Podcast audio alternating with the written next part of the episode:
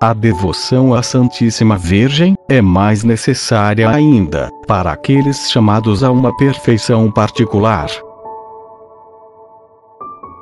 Por São Luís Maria Grion de Montfort.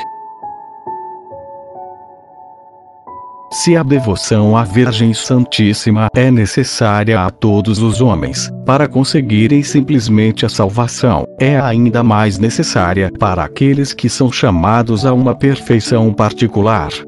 Nem creio que uma pessoa possa adquirir uma união íntima com Nosso Senhor, e uma perfeita fidelidade ao Espírito Santo, sem uma grande união com a Santíssima Virgem, e uma grande dependência de seu socorro. Só Maria achou graça diante de Deus, sem auxílio de qualquer outra criatura. E todos, depois dela, que acharam graça diante de Deus, acharam-na por intermédio dela, e é só por ela que acharão graça, os que ainda virão. Maria era cheia de graça quando o arcanjo Gabriel a saudou, e a graça superabundou quando o Espírito Santo a cobriu com sua sombra inefável. E de tal modo ela aumentou essa dupla plenitude, dia após dia, de momento a momento, que chegou a um ponto imenso e inconcebível de graça, de sorte que o Altíssimo a fez tesoureira de todos os seus bens, dispensadora de suas graças, para enobrecer, elevar e enriquecer a quem ela quiser, para fazer entrar quem ela quiser no caminho estreito do céu, para deixar passar, apesar de tudo, quem ela quiser pela porta estreita da vida eterna. E para dar o trono, o cetro, e a coroa de rei a quem ela quiser.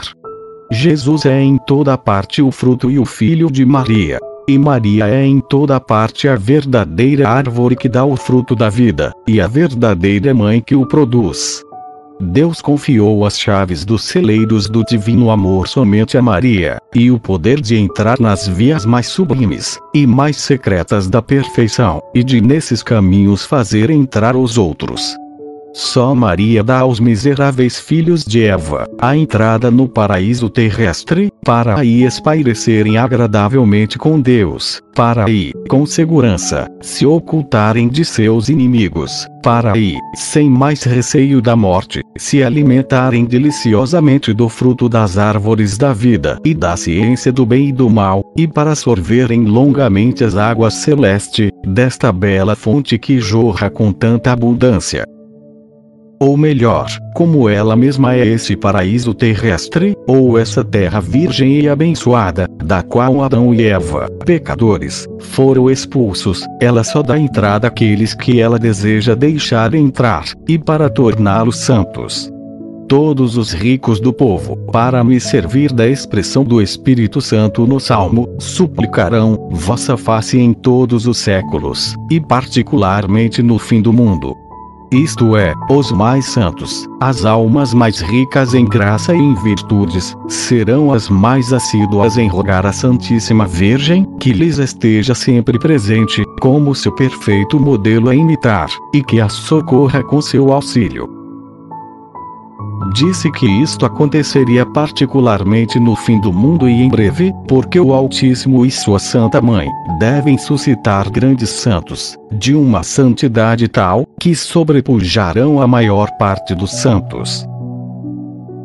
Estas grandes almas, cheias de graça e de zelo, serão escolhidas em contraposição aos inimigos de Deus a borbulhar em todos os cantos, e elas serão especialmente devotas da Santíssima Virgem, esclarecidas por sua luz, alimentadas de seu leite, conduzidas por seu espírito, sustentadas por seu braço, e guardadas sob sua proteção de tal modo que combaterão como uma das mãos e edificarão com a outra. Com a direita combaterão, derrubarão, esmagarão os hereges com suas heresias, os cismáticos com seus cismas, os idólatras com suas idolatrias, e os ímpios com suas impiedades e com a esquerda edificarão o templo do verdadeiro Salomão, e a cidade mística de Deus, isto é, a Santíssima Virgem, que os santos padres chamam o templo de Salomão, e a cidade de Deus. por suas palavras e por seu exemplo, arrastarão todo o mundo à verdadeira devoção, e isto lhes há de atrair inimigos sem conta, mas também vitórias inumeráveis e glória para o único Deus. É o que Deus revelou a São Vicente Ferrer, grande apóstolo de seu século, e que se encontra assinalado em uma de suas obras. O mesmo parece ter predito o Salmo 58, em que se lê: E saberão que Deus reinará sobre Jacó, e até os confins da terra. Voltarão à tarde, e padecerão fome como cães, e rodearão a cidade, em busca do que comer. Esta cidade que os homens encontrarão no fim do mundo, para se converterem e saciarem a sua fome de justiça, é a Santíssima Virgem, que o Espírito Santo denomina Cidade de Deus.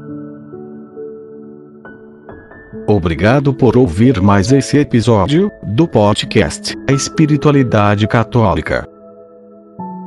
Se deseja nos seguir, envie um e-mail para espiritualidadecatólica@hotmail.com